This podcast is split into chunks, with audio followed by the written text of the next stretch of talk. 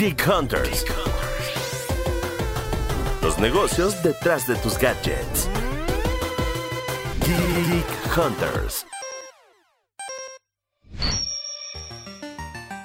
¿Qué tal mis queridos Geek Hunters, amigos de este podcast de tecnología? Bienvenidos una vez más a un episodio semanal con toda la información del mundo de la tecnología, el análisis sobre las tendencias o lo que está pasando en este universo cada vez evidentemente más digital, más tecnológico. Mi nombre es Carlos Fernández de Lara, Head Digital Editorial de Grupo Expansión. Me pueden encontrar en redes sociales como arroba charlie y ya y arroba chachacharlie en Instagram porque me gusta cambiarme dejándole y complicarles la vida. Este, ya por cierto voy a estar ahí soltando unos tweets de voz, ahora que Twitter liberó la función de tweets de voz, porque pues queremos convertir Twitter, queremos que Twitter sea el WhatsApp del 2020, entonces cadenas de oración y ese tipo de cosas seguramente van a estar apareciendo en la red social a través de mensajitos de voz en próximos días a medida que se vaya habilitando más la información, pero eh, la función, perdón, pero evidentemente traemos un programa que está muy, muy en coyuntura, bien, bien interesante y que seguramente a varios de ustedes los va a hacer enojar porque tal vez ya cayeron en esta tendencia. Pero bueno, pues nosotros, nuestra chamba es decirles qué hay detrás, detrás de la tendencia y para comenzar, como siempre, quiero presentar del otro lado, allá a la distancia. Gaby, ¿cómo estás? Hola, Carlos. Bien, bien, bien, bien. Este, justo eh, este programa está sabroso porque creo que muchísimos ya cayeron de nuevo en esta tendencia. Pero bueno, mi nombre es Gabriela Chávez, editora de tecnología de Grupo Expansión. Y a mí me pueden encontrar en Twitter como arroba gchaviles y en Instagram como arroba gapsaviles. Y eh, eso de los tweets de voz, yo no sé ahorita qué opina el resto de la mesa. Ahorita me encantaría que, todo el mundo se diera el comentario de, los, de los tweets de, voz, pero neta va a ser, o sea, como un WhatsApp, pero Facebook, pero con el hater y el hate impresionante de Twitter. Yo no sé, pero no, no veo una moderación, o sea, eso va a ser un gritadero absoluto. Eso es lo que, lo que veo con los tweets de voz, pero obviamente lo voy a probar. Entonces, a ver qué pasa.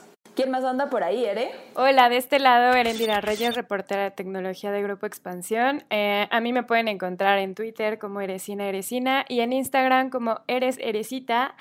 Eh, y no sé, la verdad es que, bueno, en primer lugar no, no tengo iOS, entonces para probarlo va a estar complicado, pero en segundo lugar, la verdad es que Sí, yo soy de las que manda muchos audios, pero los mando mucho por, por WhatsApp, a veces por Instagram, muy rara vez por Facebook. Eh, no sé si me voy a subir a la tendencia Twitter, pero justo creo que no quiero recibir mucho odio, así que me voy a abstener. y bueno, por allá está Monse, ahora sí, Monse. Hola chicos, ¿cómo están? A mí me pueden encontrar en redes como mon-valle. Y pues nada, lo de, lo de los audios en Twitter, a mí sí me llama la atención, pero sobre todo por qué va a pasar con los discursos de odio.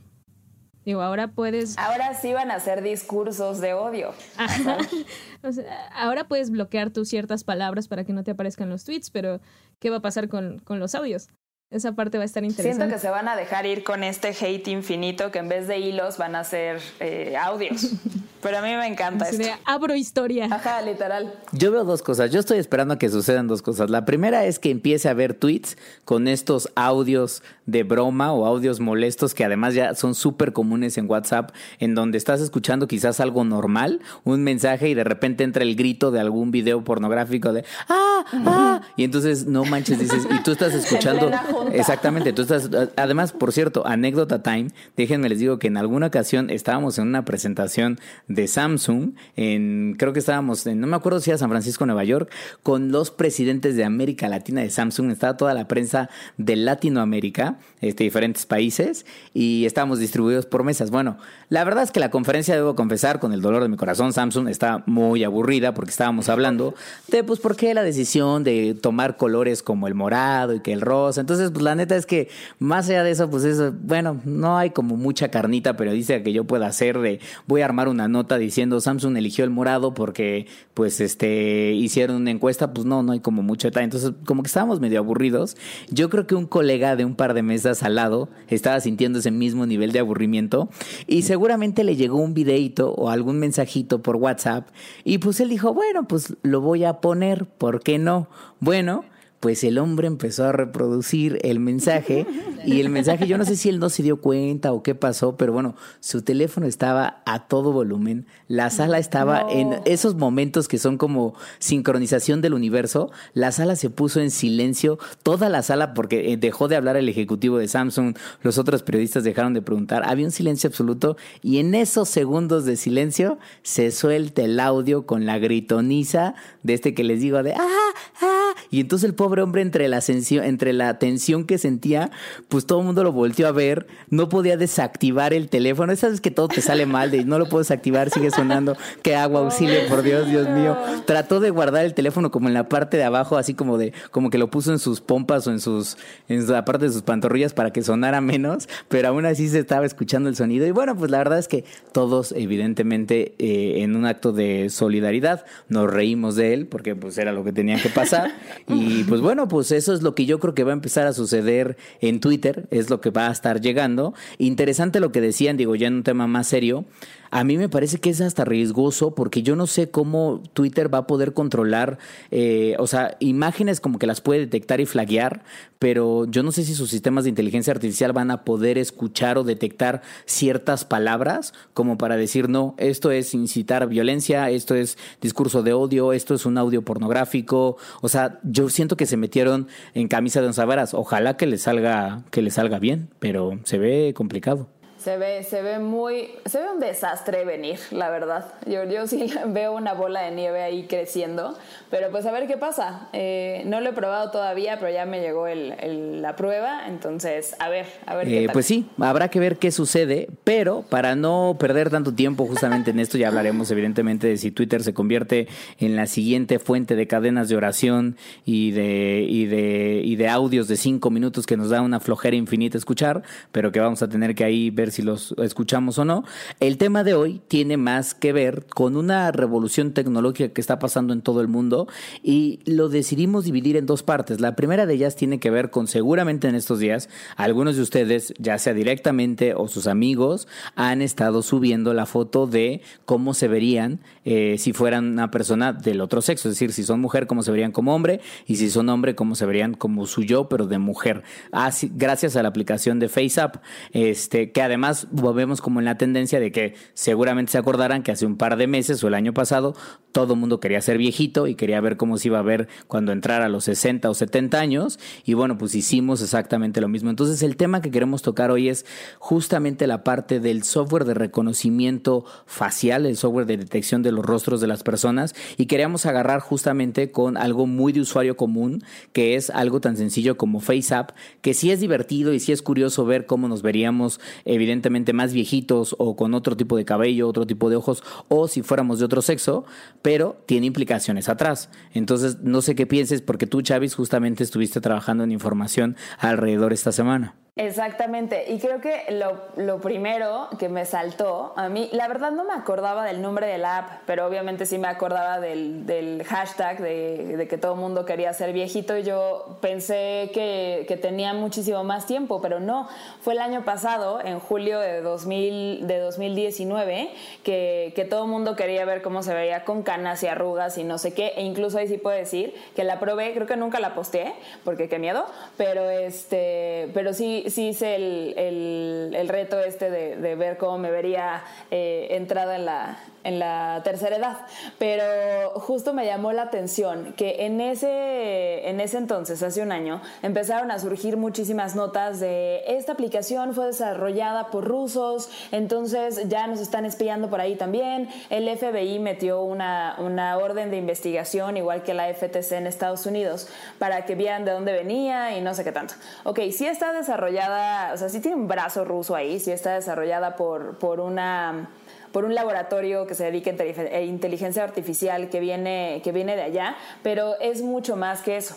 Entonces, ahora que, que, todo el mundo está viendo a ver cómo se ve del, del, sexo opuesto, dices, bueno, a ver, si el año pasado ya salieron las notas, ya todo el mundo levantó la ceja de que esto te puede eh, vulnerar la privacidad y robar datos, ¿por qué volvemos a caer? Entonces, esa es mi primera, mi primera pregunta. ¿Por qué no, o sea, tenemos la memoria tan corta que ahí vamos otra vez, ¿no? Y este, tren, del mame, ajá. Totalmente, absolutamente. Es un, sí, es un tren del mame infinito. Tiene vagones infinitos. Y, este, y me puse a buscar eh, un poquito más de, de, estas sospechas del origen ruso. Y como les contaba, sí es una, una aplicación que un tal Yaroslav Gonkarov creó eh, Wireless Lab en 2013, pero este cuate, aparte de ser ruso, trabajó para Microsoft en cosas de inteligencia artificial en Estados Unidos. Y después fue eh, como en 2009 y en 2013 fue cuando fundó este laboratorio de inteligencia artificial, lo, ubicó en San Petersburgo, de hecho en la, en la zona eh, que es reconocida como la como la ciudad creativa digital, pero de allá. Eh, pero, allá sí funciona, allá sí tiene este, los laboratorios de innovación de startups y demás.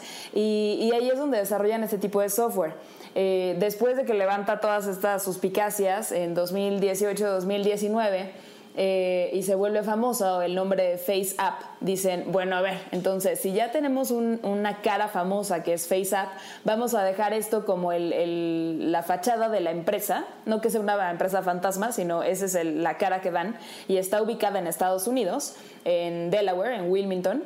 Y, este, y acá tenemos el, desarrollo, pero la cara va a ser de una empresa estadounidense. Así está listado el desarrollador en la aplicación de Dato en Play como en, como en iOS.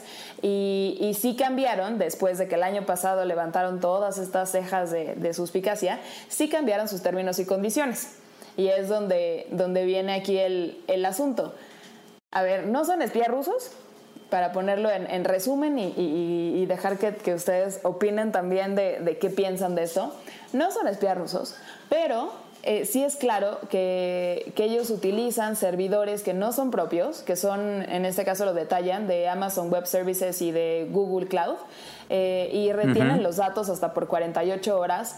Todo lo hacen fuera de tu teléfono y después tú te puedes quedar con, los datos, los videos, los procesas eh, dentro del, del teléfono y nada más. Pero tus datos, si te logueaste con Facebook, pueden tenerlos y usarlos para retargeting de marketing o para venderte publicidad o para pasarlos a otro tipo de cosas comerciales.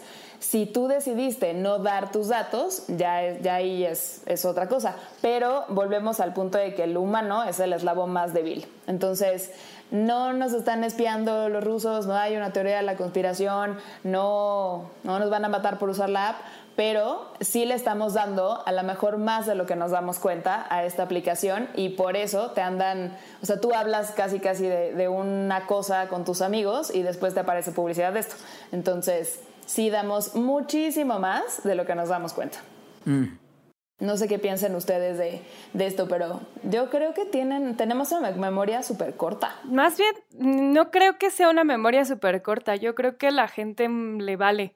o sea, prioriza más la popularidad que puede tener en redes sociales, más allá de justo que sea invasiva la publicidad que les puede llegar a, sus smartphones e incluso, eh, digo, hablando un poco de ese tema, la verdad es que de forma voluntaria muchos lo hacen para que incluso les llegue eh, la publicidad de, de esta forma más segmentada. Entonces, yo creo que no es un rollo de, que tengan corta memoria, sino que más bien eh, la verdad es que la gente le vale y por eso, por eso da sus datos. O sea, no, no, no es como que tengan esta conciencia de, de, ay, mis datos los estaba dando y tal vez se los estoy dando a los rusos, tal vez los estoy dando a chinos, tal vez los estoy dando a los gringos. O sea, creo que en realidad no, no les importa ni siquiera a quién les están dando los datos.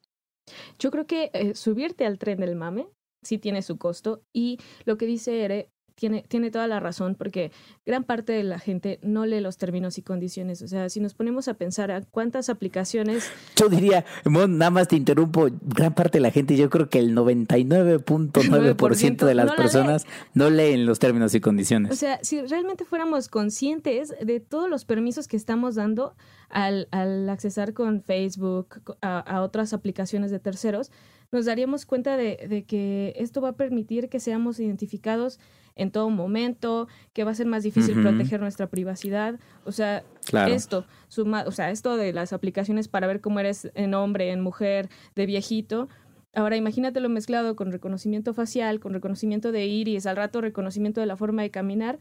Hacia allá vamos. Sí, totalmente. Claro, totalmente.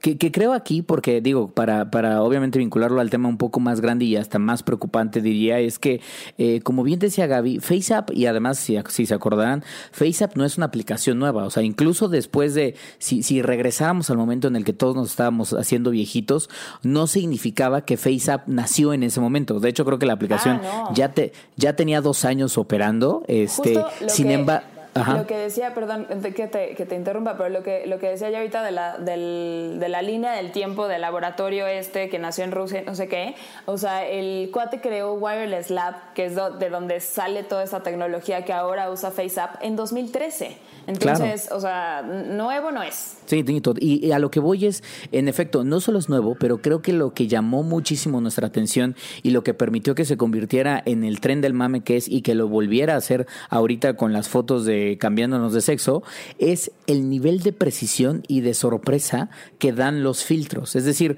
el filtro de viejito existía cuando nació la aplicación, ya existía el filtro de viejito. Yo recuerdo eh, muy bien que, que algunos colegas de la oficina que tenían la app desde ese entonces me decían, es que ve la diferencia, güey. O sea, ve cuando yo me tomé la foto hace como un año con el, con el filtro de viejito de FaceApp, ve cómo me hacía. Te, te metía algunas arruguitas, te ponía el pelo un poco canizo, pero evidentemente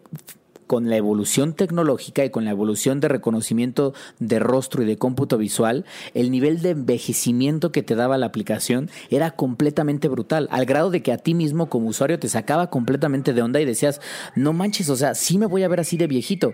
Creo que es lo mismo que está pasando hoy. Eh, la transformación que hacemos de hombres a mujeres no es que se sienta como encimada, sino que el filtro es tan preciso gracias a la evolución de la misma tecnología, que es lo que nos sorprende. Pero esa misma evolución creo que es lo que hoy abre o apertura una puerta de mucho riesgo que decía Mona hace ratito, que es no nos estamos dando cuenta que nosotros como usuarios hemos seguido un historial bastante largo ya, dependiendo de cuánto tiempo llevamos en redes sociales, de estar subiendo nuestra información, nuestras fotografías a redes sociales, no solo para que Facebook la aproveche y pueda vendernos marketing, sino para que eventualmente cualquier empresa pueda hacer un dossier completamente preciso de nosotros y aprovecharlo de una u otra manera. O que hackers, eventualmente, o gobiernos puedan hacer esos mismos dossier de nosotros como ciudadanos y sacar ventaja y desventaja. Eso es lo que yo creo que está empezando a pasar y creo que FaceApp, si bien no es un software de reconocimiento facial,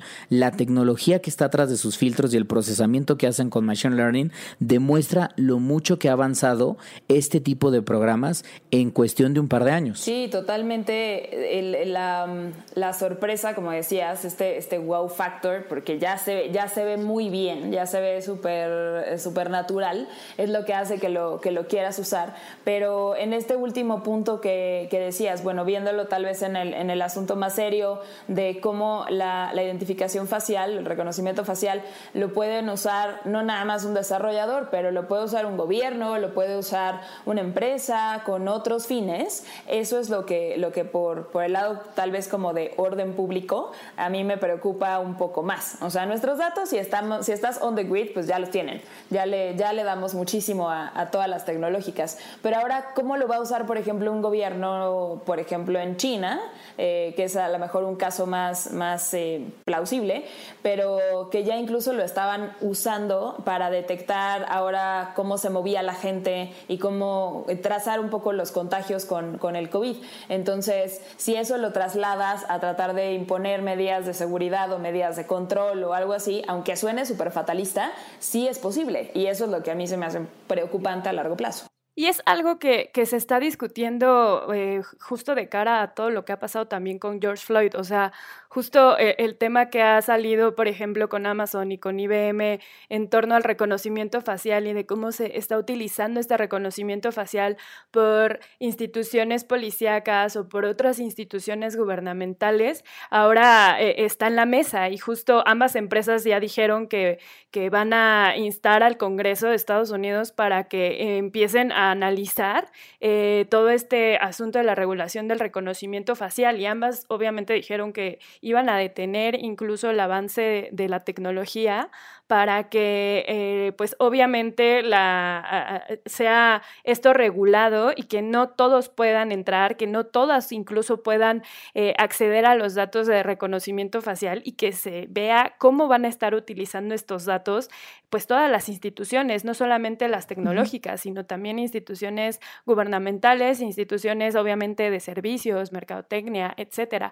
Y creo que eh, el tema es, es relevante, ha sido muy relevante incluso en, protestas, por ejemplo, en Hong Kong, donde muchos de los, de los chicos que, salían a protestar lo que hacían era ponerse eh, post-its o, ponerse cosas en la cara para que no lo reconocieran las cámaras y, y hacer un, como un activismo antiseguridad porque tienen sistemas de reconocimiento facial en las calles de Hong Kong tan efectivos que obviamente los identificaban y que eso les afectaba. Entonces, eh, pensar en, el alcance que tiene esta tecnología y los alcances sociales, políticos y éticos que puede llegar a tener, eh, la verdad es que es un momento ideal para que ya eh, se empiece a regular y para que, para que todos empecemos a discutir y justo hacer más conciencia del valor que tienen nuestros datos y del valor que estamos eh, aportándoles a otras empresas con nuestros datos. Yo le pude echar un ojito al demo de Recognition de Amazon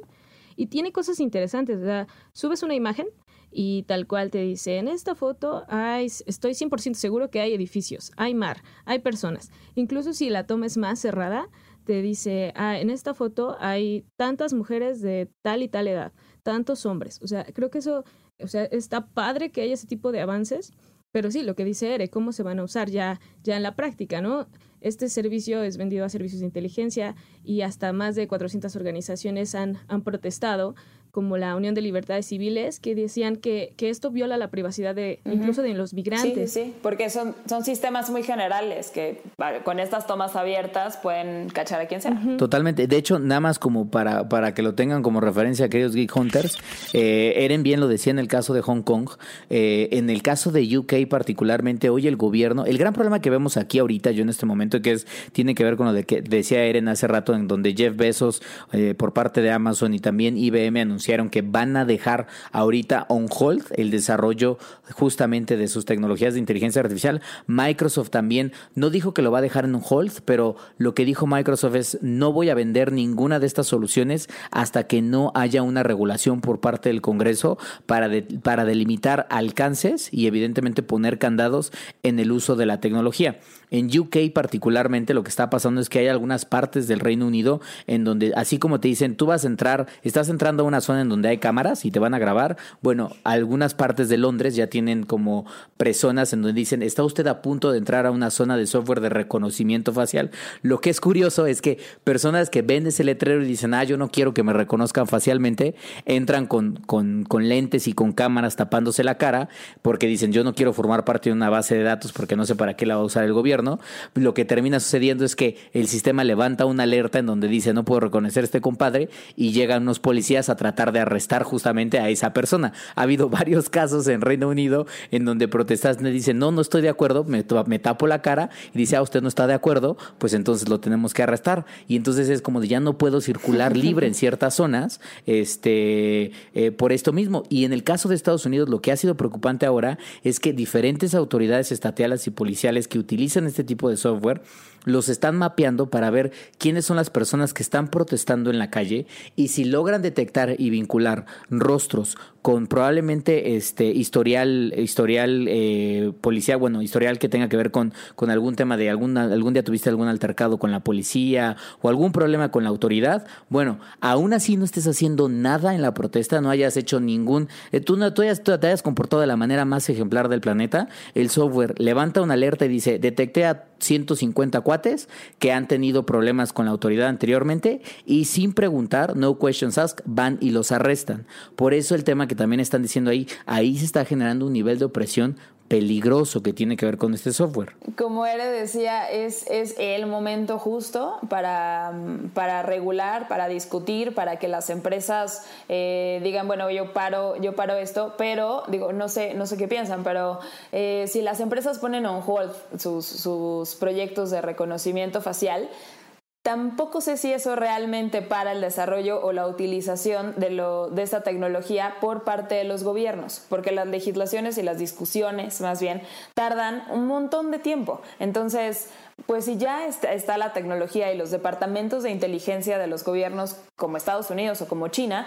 realmente no dependen al 100% de la iniciativa privada. Entonces, digo, no sé si ahí van a seguir ellos por la libre hasta, hasta que digan lo contrario, pero, pero sí es preocupante que cada vez más se esté utilizando como una forma de opresión y tanto que ya salieron incluso aplicaciones como Anonymous Camera, que hablaba yo de esa, de esa app en la semana. Eh, eh, justo que te permite eh, hacer entrevistas o tomar fotos en protesta o algo así y poder blurear las caras y los cuerpos eh, para que la gente no, no, o sea, poder tomar testimonios sin que la gente sea reconocida y, vulnerada. Por, por, todo esto que está pasando. A la gente sí le preocupa que si sales te puedan, te puedan reconocer y fichar por algo que pues no, no, no era la intención, ¿no? Claro, a mí justo en torno a ese tema me llamó la atención que muchos artistas lo que están haciendo es hacer joyería anti-reconocimiento facial o maquillaje anti-reconocimiento facial.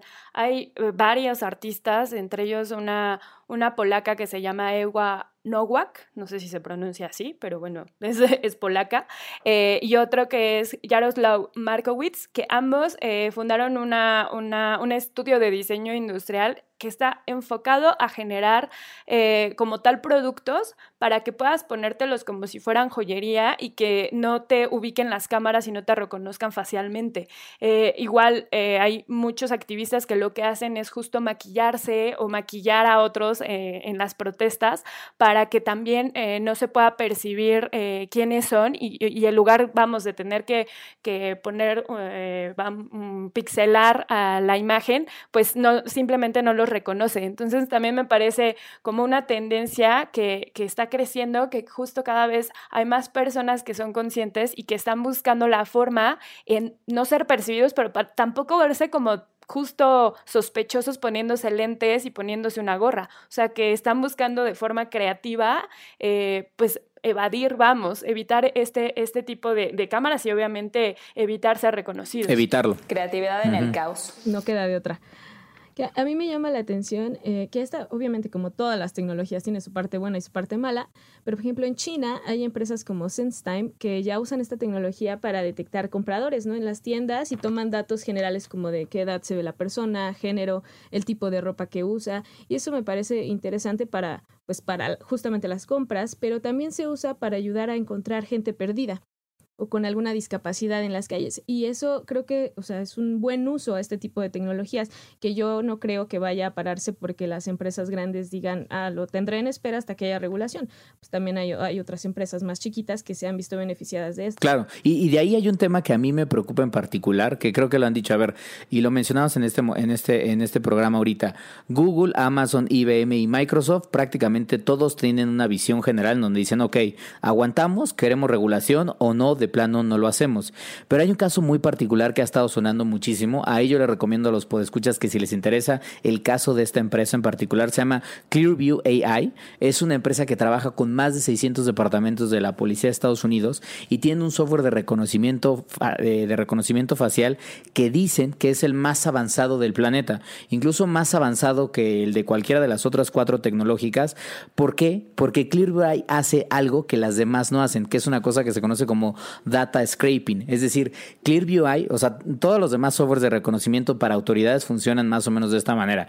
Tienen el software, tienen ciertos puntos que reconocen y los contrastan con una base de datos policial o de delincuentes o de lo que necesiten para ya sea detectar personas perdidas o detectar delincuentes. Es decir, contrastan las bases de datos de las autoridades a nivel este, estatal o nacional con lo que está detectando el software.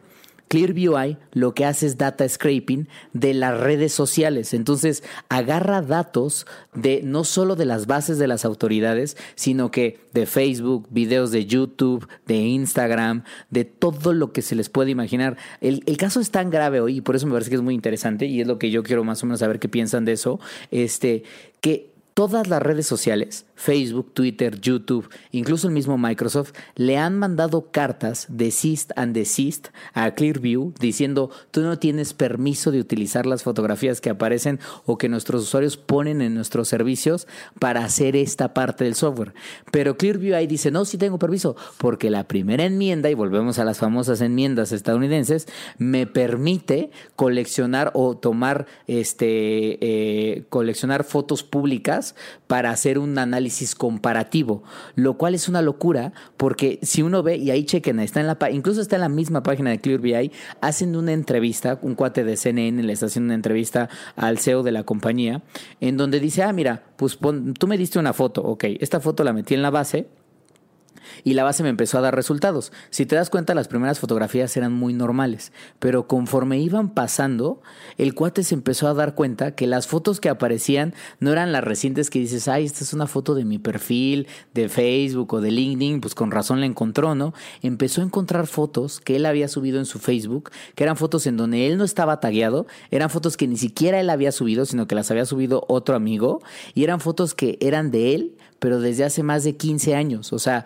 salía él, evidentemente mucho más joven, y él mismo decía, pero ¿cómo el software reconoció que era yo si me veo completamente diferente? Dice, no, pues facciones. Entonces, es ahí donde él mismo, donde empieza a preocupar un poco, porque el mismo CEO de Clearview Eye dice, pues este, solo le vendemos a autoridades y solo le vendemos a gobierno de Estados Unidos. No le hemos vendido a ningún otro gobierno que pudiera ser dictatorial o, de, o represor y todo eso. Pero él mismo en las entrevistas que dice, lo que sí es que estamos viendo, estamos viendo una demanda impresionante, es un mercado de muchísimo dinero, un montón de gente quiere entrarle y mi mayor preocupación es, y ahí lo que quiero ver es que ustedes qué piensan es, ¿podremos realmente detenerlo? Dejen un Amazon, un Google. Imagínense una startup como esta que dice, yo quiero crecer y si el gobierno de Arabia Saudita me va a pagar 250 mil millones de dólares para instalar mi software de reconocimiento facial en todo el país, ¿por qué no debería de hacerlo?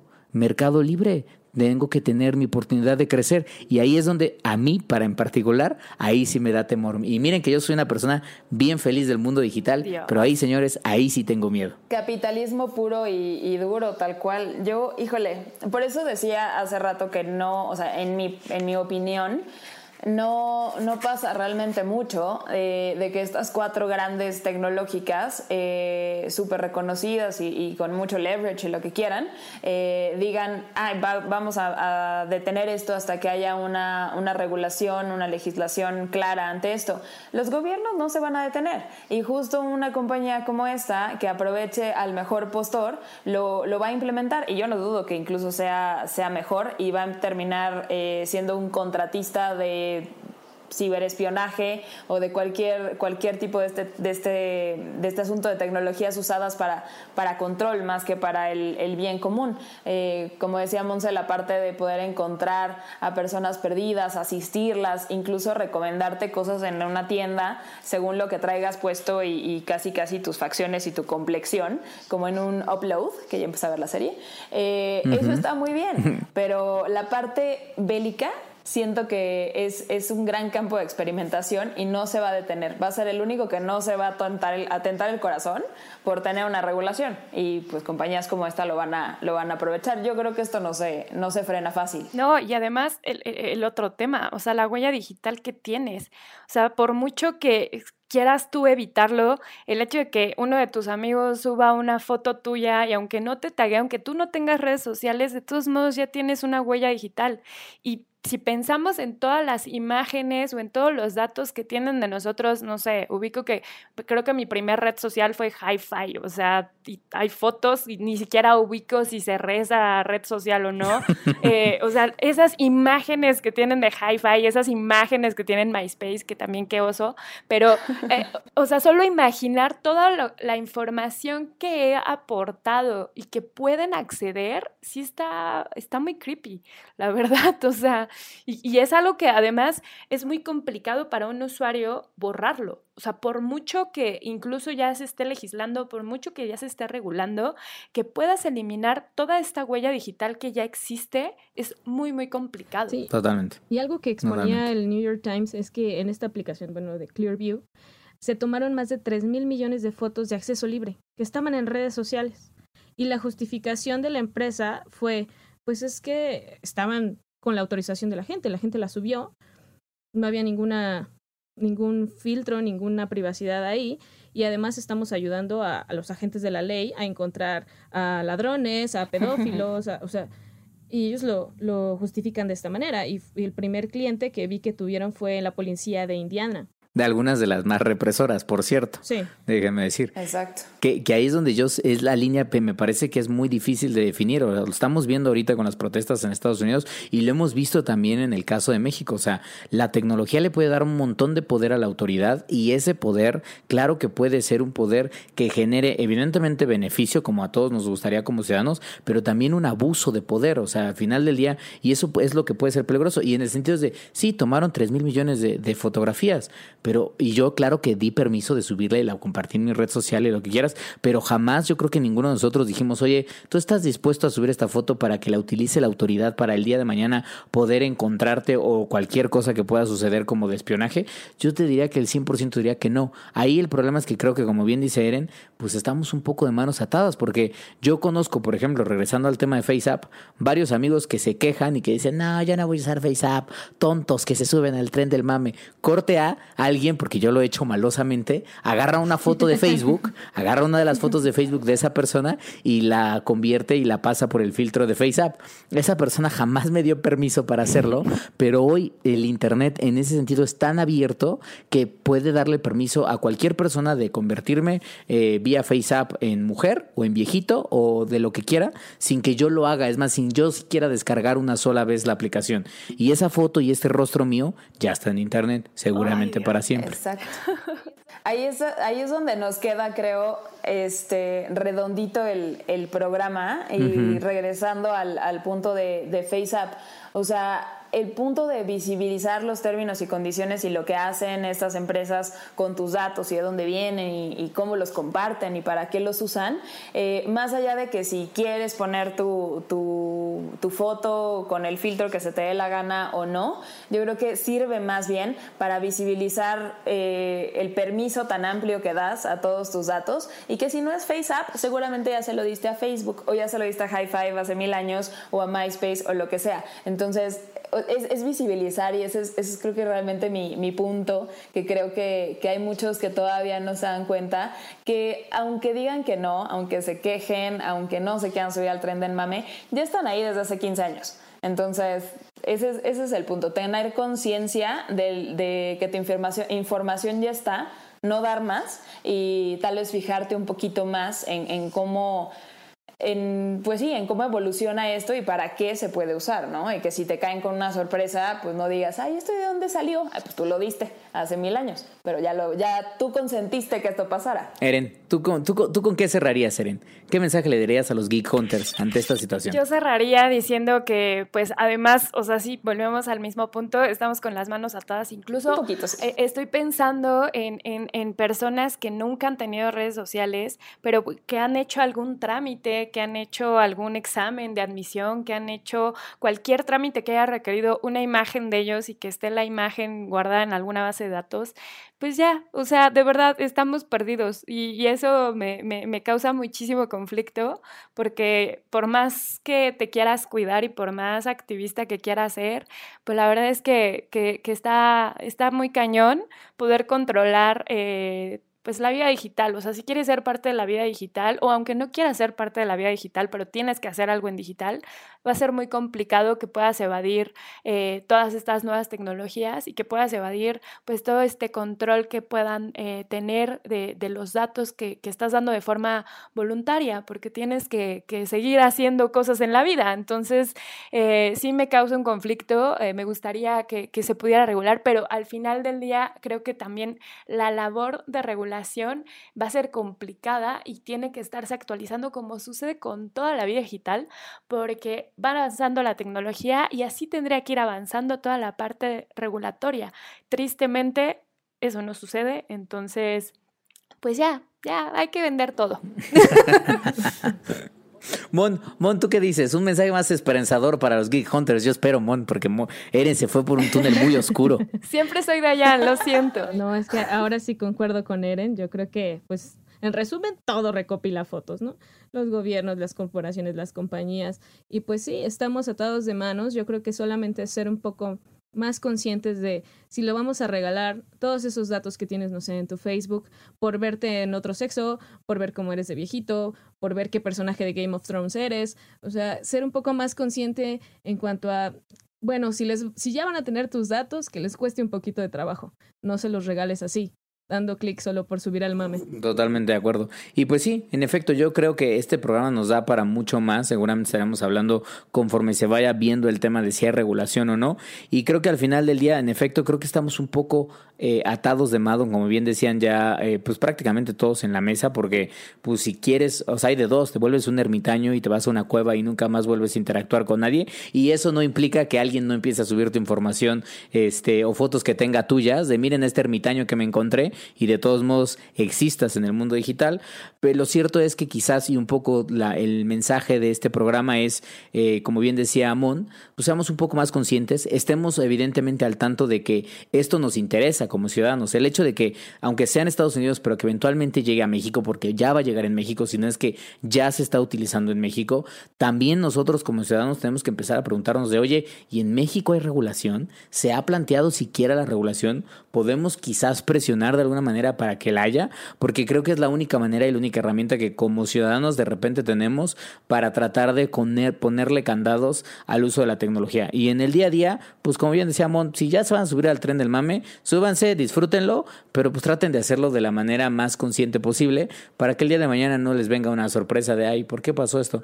Pues, pues porque FaceApp hace un par de años este, sucedió, ¿no? Exacto. Chavis, ¿tú algo más que tú quieras comentar, mi Chavis? Nada, solo que en México tenemos creo que tenemos una gran ventaja, aparte de que estamos a tiempo porque todavía esto no se, no se utiliza como en China o como en Estados Unidos, es que las cámaras que sí existen del, del, C5, por ejemplo, pues muchas no sirven. Entonces, por ahí pueden no vernos tanto. Pero incluso las fotomultas, pues sí, es, es, una, es una idea, un ensayo de, de, cómo también aquí se podría utilizar esto, aunque aquí no faltó el vivo que le puso un, una, un reflejante, estos que una como filtros para las placas, exacto, y ya, y ya, ya se, ya se acabó. Entonces yo no dudo que de... El ingenio mexicano. Ajá, exacto, que yo no dudo que de México salga un maquillaje especial increíblemente eficaz para que no te reconozca una cámara, pero, pero sí es importante discutirlo y ponerlo sobre la mesa para hacer conciencia. Creo que ya, ya estamos ahí, entonces no nos queda de otra. Pues ahí está, queridos Geek Hunters. Ya saben, evidentemente ahí el tema creo que en efecto da para mucho, mucho más. Eh, lo estaremos tocando en este y en otros programas. No se despeguen, ya saben que siempre nos pueden estar contactando con el hashtag este, Geek Hunters en las cuentas de expansión, arroba expansión MX, prácticamente en todas las plataformas sociales, este, pues para que los podamos leer y escuchar. Y quédense pendientes porque miren que tenemos buenos programas las próximas semanas. Entonces, entonces, se va a armar bien la tertulia, viene, sabrosa, ¿eh? Nada más les aviso. Perfecto. viene pura sorpresa mágica. Exacto. Ya van a ver, pues. Exactamente. Entonces, quédense pendientes y pues chicas, eh, pues a cuidarnos, a taparnos un poquito más la cara y pues a escucharnos la próxima semana. Ahí nos mandan sus, sus fotos de viejitos o con el, el, filtro que quieran. no. Sus fotos de, de, viejitos. Yo ahora tengo temor de que Charlie nos convierta en hombres. Exactamente. En Facebook. A mí también me, me causa conflicto eso. Seguramente nos la va a estar mandando. Exactamente, está, está pronto a pasar porque necesitamos materiales para promocionar este programa. Este, entonces seguramente algunos de ustedes se verán utilizando el filtro sin consentimiento, pero yo obviamente me, me alineo a mi primera enmienda que me permite utilizar las fotografías que públicamente han puesto en redes sociales. Entonces, como como, como Clearview AI, yo también me defiendo. Pero bueno, pues ahí lo dejamos, queridos Geek Hunters. Nos escuchamos la próxima semana y como siempre les agradecemos enormemente que nos acompañen, nos regalen sus oídos estos minutillos para escucharnos y pues no se les olvide estar pendientes del próximo episodio de Geek Hunters en todas las plataformas de audio que quieran. sin más, nos despedimos. Nos escuchamos. Bye. Bye. Bye. Geek Hunters. Los negocios detrás de tus gadgets. Geek Hunters.